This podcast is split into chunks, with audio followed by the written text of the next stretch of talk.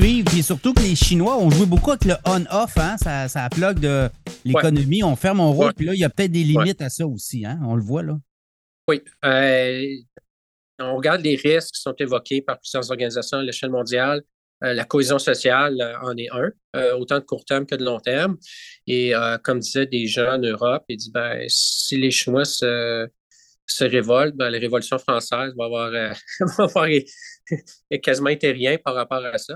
Euh, donc, euh, c'est ça qui est un peu euh, qui, est un, qui est un peu complexe, là, le géopolitique et cohésion sociale à travers ça. Et c'est pour ça que, dans le fond, qu'il y a des mesures fiscales pour essayer d'aider les gens récemment ah, ben, le, paiement minimum pour une hypothèque en, Chine, ça ne sera pas 30-40% ça va être 20% parce qu'on le sait que tout tient un peu à, cette cohésion-là sociale, d'investissement qui, qui, fait en sorte que finalement le, bien-être des gens n'est pas trop euh, écopé.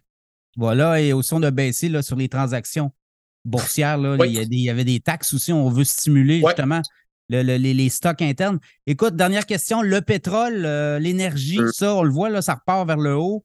Les, les, les Saudis, euh, les Arabie Saoudite qui a dit Moi, mon quota de production va être encore amputé de 1 million de barils par jour pour les trois prochains mois. Donc, ça va. les réserves américaines sont sur le flat. Donc, euh, il, va, il va se passer de quoi là aussi? Ben, c'est ça. Avant, le, joueur clé qui, n'est plus, qui venait, déjouer euh, l'Arabie Saoudite, serait vraiment les producteurs de schiste aux États-Unis, mais là, ils sont plus capables de s'ajuster aux conditions actuelles aussi rapidement qu'avant. Donc, ça vient bénéficier le TSX beaucoup, énormément. Parce que là, on a une production ben, qui n'est pas stable à cause des feux, là, mais si n'était pas de ça, ouais. puis des problèmes de maintenance à Terre-Neuve, euh, certaines plateformes, on serait euh, on, serait dans une, bonne posture. je pense que les investisseurs de long terme se rendent compte que, ben, à court, en fait, au, cours des prochaines années, malgré les la transition énergétique, elle est complexe. On voit le, Fonds monétaire international qui dit ben, les pays ont, même subventionné ou donné beaucoup d'argent au secteur pétrolier euh, euh, l'an dernier. Pourquoi? Parce qu'on a besoin, on a besoin d'énergie pour faire rouler la roue, essentiellement. Euh, puis que, qu'on le veuille ou non, à court terme, ben, le pétrole, c'est storable euh, et c'est transportable, ce qui n'est pas le cas de toutes les autres sources d'énergie. Euh, donc, à ce moment-là, je, je m'attendrais à ce que le, prix du brut, WTI, bon, ça fasse un peu dans un contexte de récession qui devient plus généralisé sur la, boule. mais on n'ira pas à 50 dollars non plus. Donc, est-ce qu'on peut parler de 70, quelque chose comme ça?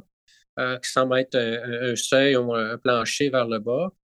Euh, on n'ira pas vraiment plus bas. Puis en fait, ce qui se passe avec l'Arabie Saoudite présentement, on coupe l'offre, ben, ça crée comme un choc de pétrole sur l'économie qui, ben qui donne un dernier coup de massue. Elle dit Ah ouais, la, récession s'en vient vraiment. On prend tous les ingrédients, puis il y a toujours eu ça là où les prix du pétrole s'enflamment un peu avant, avant le début de la récession. Donc, c'est euh, le, timing est un peu, en fait, va être dommageable. Euh, pour les consommateurs euh, euh, dans le monde. À court terme, là, on va peut-être voir un baril WTA 90-95 dans les prochaines semaines.